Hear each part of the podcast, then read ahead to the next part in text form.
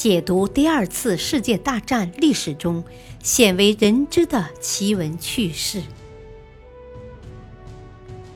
全景二战系列之《二战秘闻》第六章：破译中途岛战局。第三集：以弱制强之计之二。罗奇福特提供的情报使尼米兹识破了山本五十六的底牌，制定了置日航空母舰于死地的作战计划。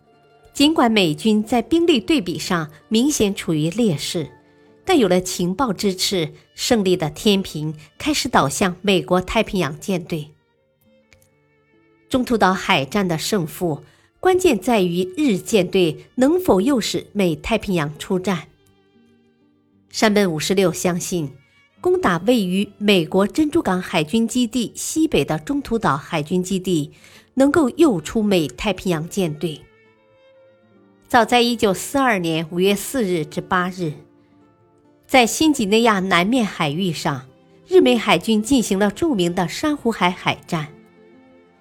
结果，美海军的列克星顿号航空母舰沉没，约克城号受伤；日海军的小型航空母舰翔凤号沉没，大型航空母舰翔鹤号受到重创。珊瑚海海战是山本和尼米兹在太平洋真正较量的一次试探性战斗。山本的意图十分明显。就是在更短的时间内投入主力歼灭美太平洋舰队。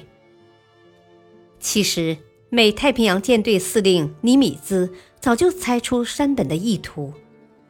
尼米兹具有出众的战略眼光和指挥才干，在担任太平洋舰队司令以前，尼米兹早已凭直觉预感到中途岛海战的来临，只是时间的早晚。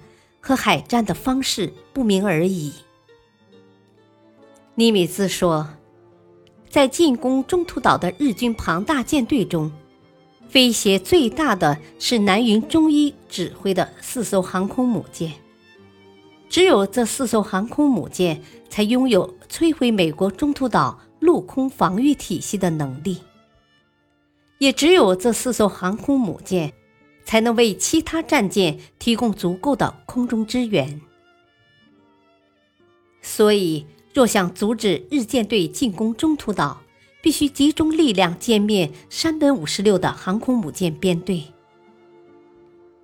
尼米兹决心把最重要的两支编队，由哈尔西率领的第十六特混编队和弗莱彻率领的第十七特混编队集中起来。一同在中途岛东北海面设伏，司机从侧翼对刚刚驶到的南云舰队发动偷袭。五月二十六日拂晓，美军第十六特混舰队的舰艇到达珍珠港西南方向的海平线上，缓缓驶向珍珠港。哈尔西乘汽艇在码头靠岸后，快步来到太平洋舰队司令部。哈尔西那粗厚低沉的嗓音立即回响在司令部办公室中。尼米兹笑着起身迎接哈尔西。哈尔西是尼米兹不可多得的爱将。人们说哈尔西是尼米兹的左膀右臂。他们在海军军官学校做学生的时代就是好朋友。虽然哈尔西也面带微笑，但很难掩饰一脸的倦容。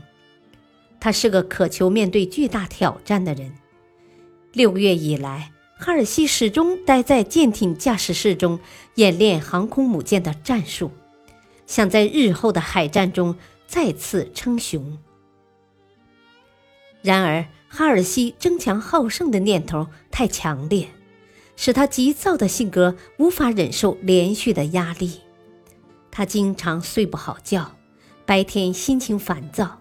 得了严重的皮肤病，医生要求他住院治疗。这时，哈尔西知道自己无法再承担重任了。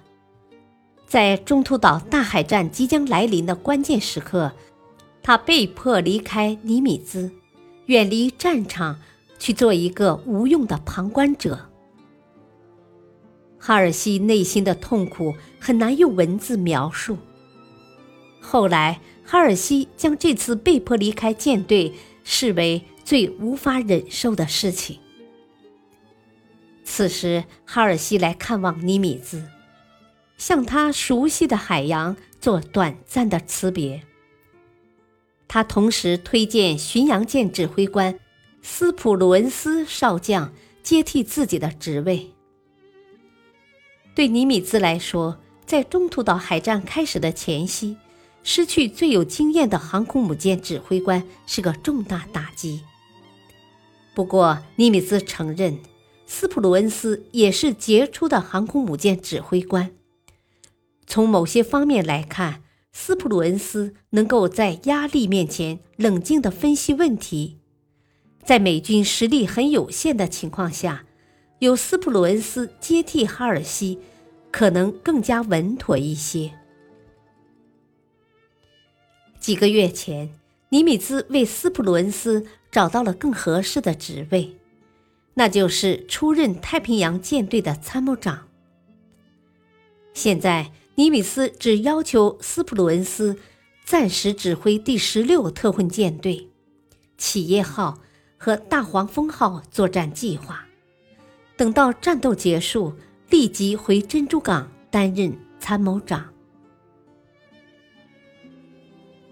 感谢收听，下期继续播讲。以弱制强之计。敬请收听，再会。